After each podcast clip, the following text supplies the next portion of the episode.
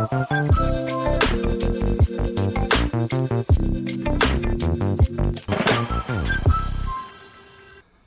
大家好，今天是十一月八号，礼拜天晚上。呃，距离我们一起考技师的日子目前剩下十三天，十三号星期五要来了。话说，好了，只是跟大家说一下，就是其实现在有点晚了。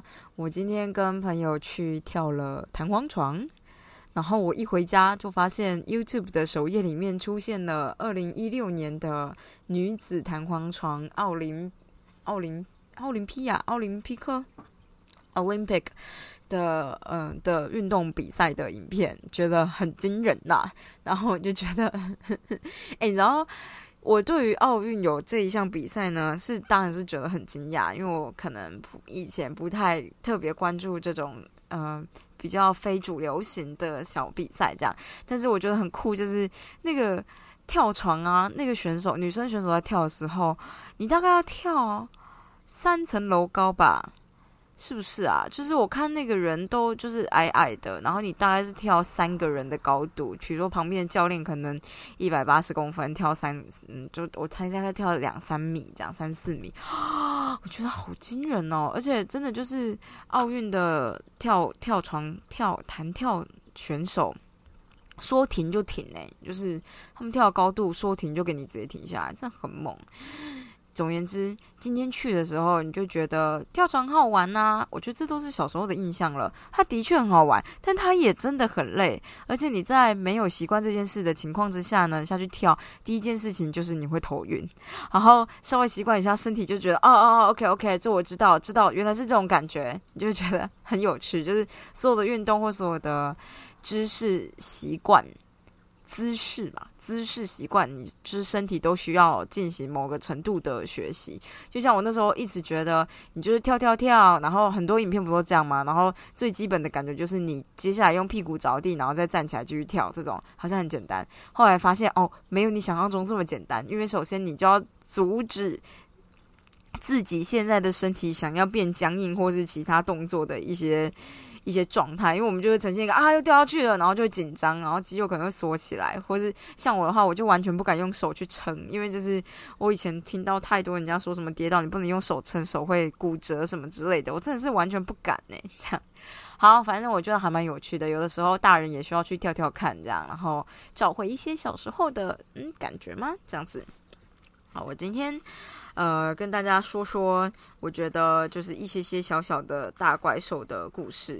实际上就是呢，我觉得，嗯，他讲的还蛮有道理的。就是关于有一些时候，我们会觉得这种大怪兽，所以大怪兽就是你面临的困难或者生活的难题，会让我们感觉很失控，或者我们会感觉自己很渺小、无助啊，或能力不足。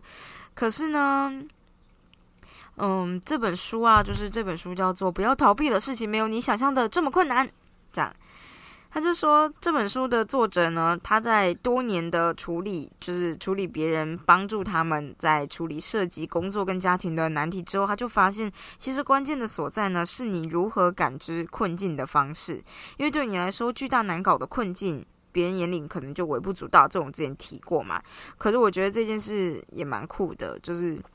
因为他就说，其实，嗯，某一个英国的十七世纪的英国的诗人就曾经写过：石墙呢筑不起监狱，铁条也做不成牢笼。所以就是觉得还蛮有道理的。也许我们就只是被自己的过往的认知限制一些想象，但实际上 也没有什么限制想象，十三天就十三天，超级少的啦。好的，所以我跟你说。第一件事情呢，如同所有的心理书书籍说的东西就是一样的。如果你一直打算要来料理某个成年的难题呢，却从未跨出任何一步，这个不是我们说的，因为我们现在已经跨出一步了。反正他只是跟你说，你要是没有踏出任何一步，那你就是一定有某一个因素在阻碍你前进。所以你重点就是要找到这个因素。你有，你可能就是，呃，怎么说呢？他就说，你的难题可能包括你实作上面的事情啊，或者与他人的关系啊，或者是你思考与感受自己的方式。不管你面对的是哪一种难题，你出现的情绪，像是焦虑啊、羞耻或困窘等情绪呢，通常都是很好的指标。而且比起你在时间、精力或态度、懒惰上的问题呢，这种指标就是精神上面的逃避都更。更为棘手、更难解。反正总言之呢，不要因为自己出现这样的情绪而自责，反而应该保持恭谨、恭敬跟谨慎的态度，好好审视这些情绪，并可并对可能的那个原因追根究底。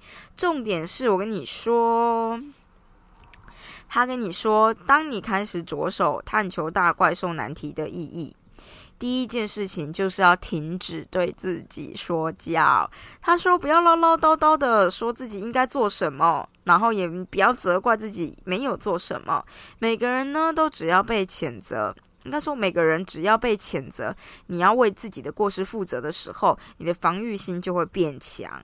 即使今天谴责你自己。”即使你找谴责自己的人就是自己这样，反正不对的行为总是有好的理由当借口啦。现在就是要去找出你那些理由的好时机，所以你要开始去做一个调查自己的探员。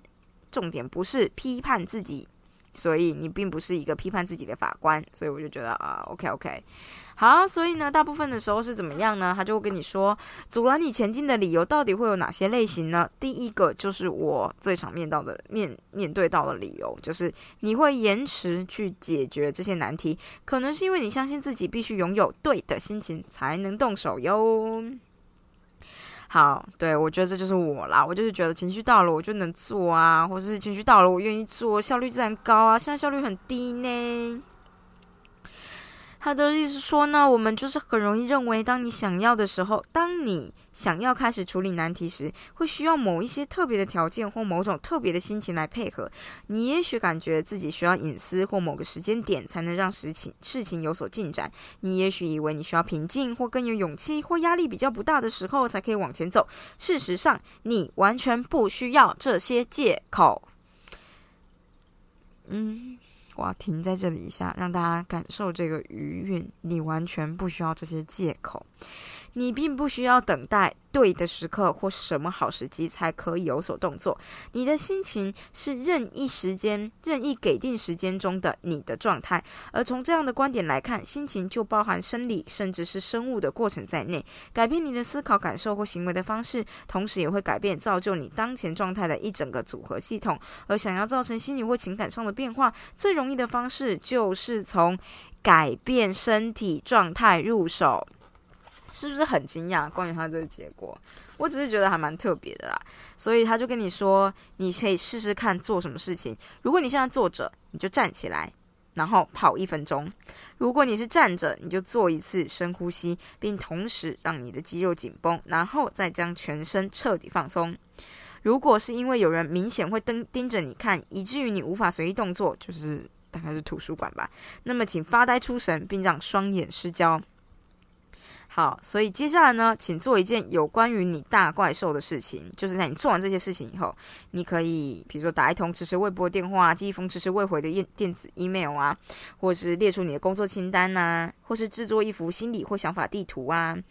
这个之后会再介绍了。然后他说，如果你需要某个人来协助你处理某件事情，你该做的第一件事情就是简单的自问：你求助的对象会是你的朋友、同事或家人中哪一个？其实我觉得他的建议还蛮不错，就是关于心情这部分。就是如果你觉得我现在就是没有这个心情，你就马上做一个跟你现在事情相反的的的的一个短的事情，或者然后接下来马上再去做你现在觉得自己应该要做的事情，然后也千万不要。